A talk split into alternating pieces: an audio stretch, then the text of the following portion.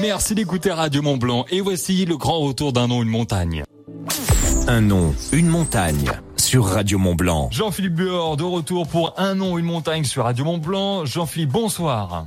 Bonsoir Romain. Alors on va parler ensemble des plantes médicinales, car pas mal de montagnes portent des noms de plantes médicinales. Alors effectivement, on va parler des plantes médicinales parce que beaucoup de montagnes portent des noms de plantes. Et pourquoi Bien tout simplement, toujours euh, dans, même, dans le même esprit pour les anciens, donner des noms utiles aux montagnes utiles. Et à l'époque, c'est vrai qu'il y a très longtemps, il y avait beaucoup moins de pharmacies et on se soignait avec des médecines naturelles.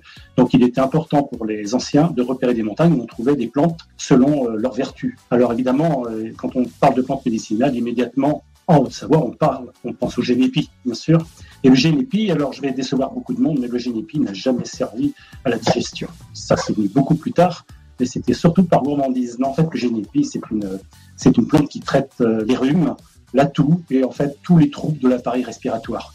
Et c'est une plante, euh, notamment il y a le, le pic du génépi, enfin, parce que c'est une plante qui, peut, qui pousse très haut, jusqu'à euh, plus de 2500 mètres d'altitude. Et une autre plante, un nom qu'on retrouve beaucoup dans les Savoies, c'est le mot l'oignon.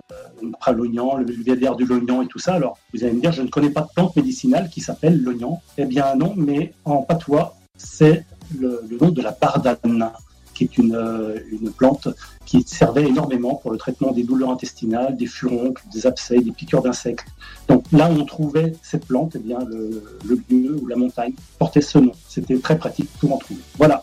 Merci Jean-Philippe. Voilà pour le grand retour d'un nom, une montagne sur Radio Mont Blanc, à retrouver en podcast sur radiomontblanc.fr et la page Facebook. Et puis Jean-Philippe, bien sûr, on le retrouvera lui lundi prochain pour un nouveau Un nom, une montagne à 18h20. Et il a fait également deux livres. Je vous invite à les feuilleter. Origine des noms de montagnes pour la Haute-Savoie et la Savoie. Deux très beaux livres. Et d'ailleurs, pour Noël, il y a un nouveau, un condensé des deux avec plein de noms en plus qui sortira. Voilà une idée cadeau. Ensuite, à glisser sous le sapin. Dans quelques instants, Camélia Jordana pour le retour de la musique sur Radio Mont Blanc et l'actualité régionale avec Alicia Casteras. Un nom, une montagne sur Radio Mont Blanc.